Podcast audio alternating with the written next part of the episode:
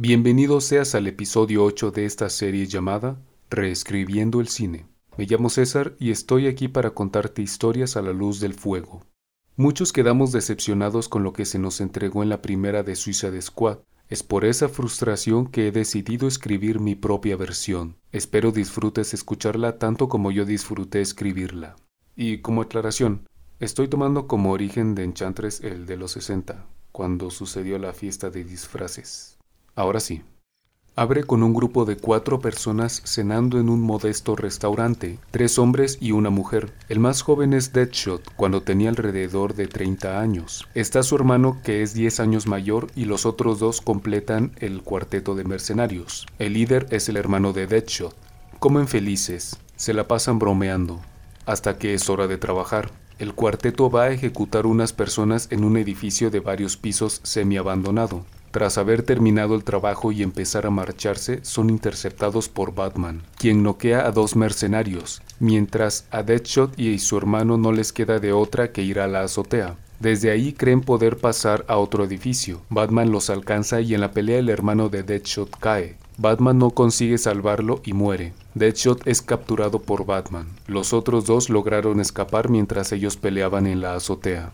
Diez años después, Amanda Waller trabaja como consejera del presidente y por su destacada labor reciente en temas de seguridad, es nombrada subdirectora de la organización Checkmate, cosa que la frustra, porque quería ser la mera jefa. Iba a ser nombrada directora, pero los generales y el presidente se echaron para atrás al escuchar su propuesta del escuadrón suicida.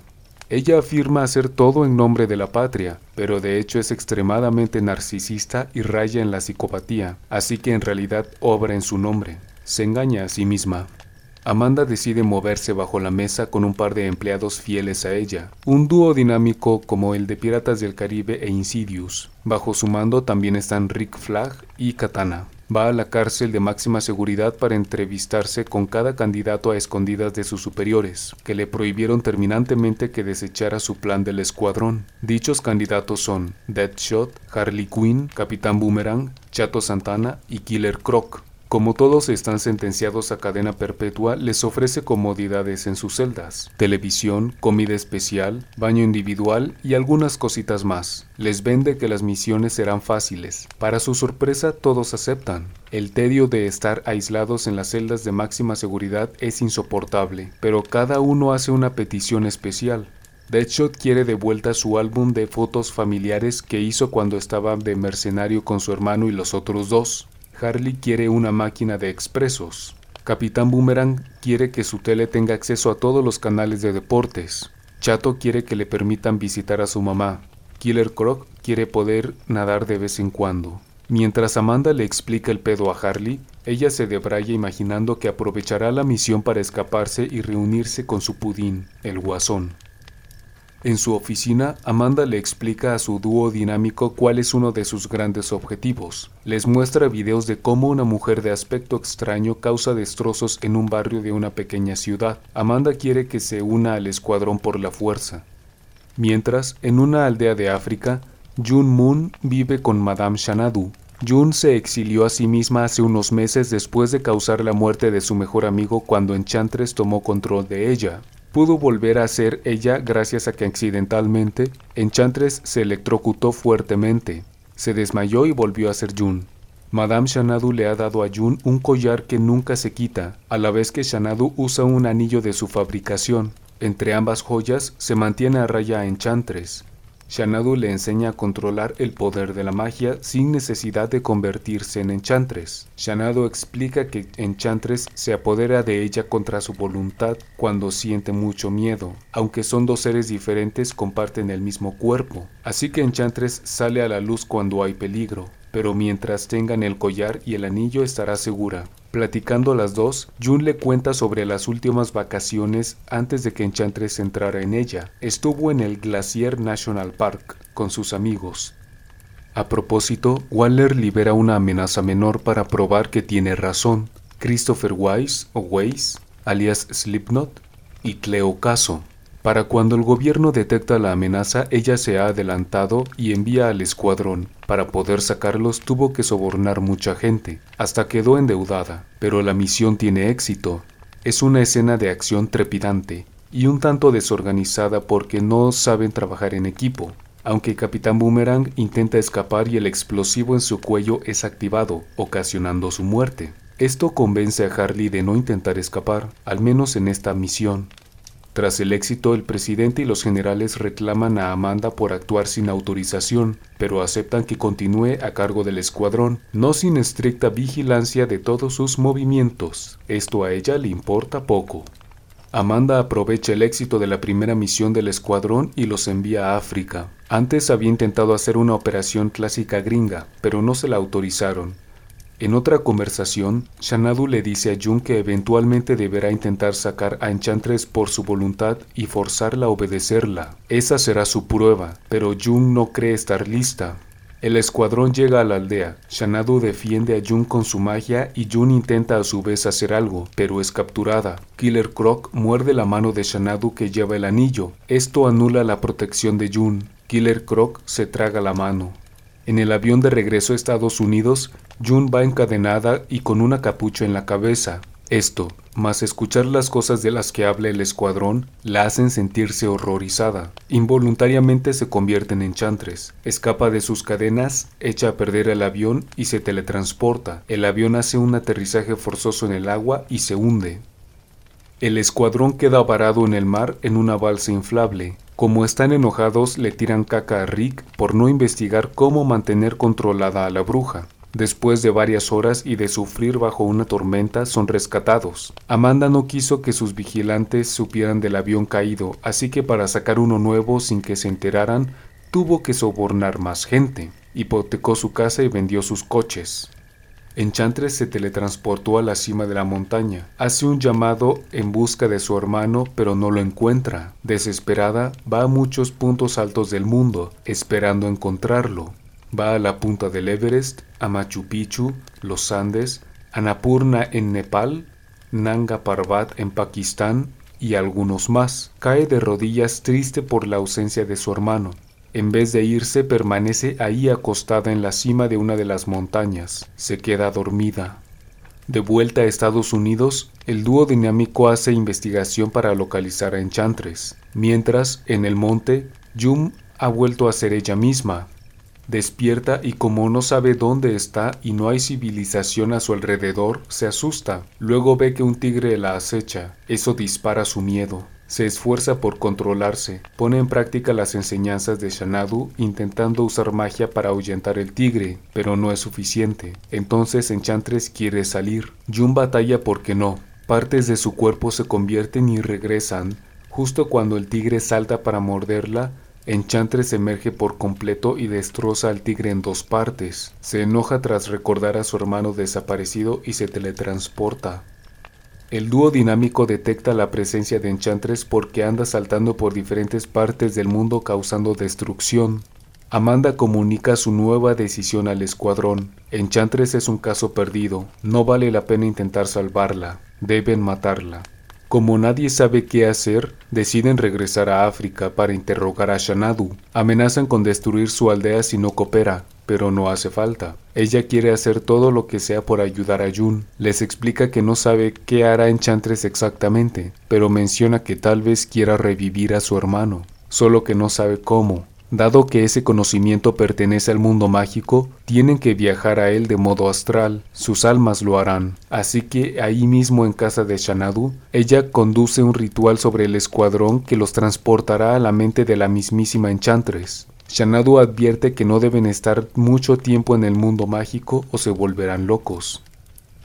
Ya estando ahí, a Harley le pasa que se vuelve más cuerda. En el mundo real, Shanadu monitorea qué tan cerca están de enloquecer con un par de canicas que flotan en la frente de cada persona. Entre más se agitan y chocan entre cada par de canicas, más cerca de enloquecer estarán. Cuando se rompen ya no hay salvación pero la única manera de salir es realmente accediendo al conocimiento que buscan. Por tanto entonces, ella no puede ayudarlos. Este mundo mágico es como las obras de Beksinski, muy tenebroso. Harley menciona que una parte de este lugar parece el Glacier National Park, solo que en vez de vegetación se ve como el resto del panorama. Divisan a la distancia un colosal templo hecho de huesos que emite luz. Se encaminan hacia allá, pero se interpone un ejército de demonios horrendos que emerge desde varios rincones. Pelean contra el ejército. Es una gigantesca escena de acción donde Deadshot, más por necesidad que por gusto, toma las riendas del equipo y se convierte en su líder, o dicho de otro modo, se convierte en el hermano mayor que de niño admiraba. En el ambiente también hay seres que vuelan con forma de insecto, pero ellos no les hacen nada.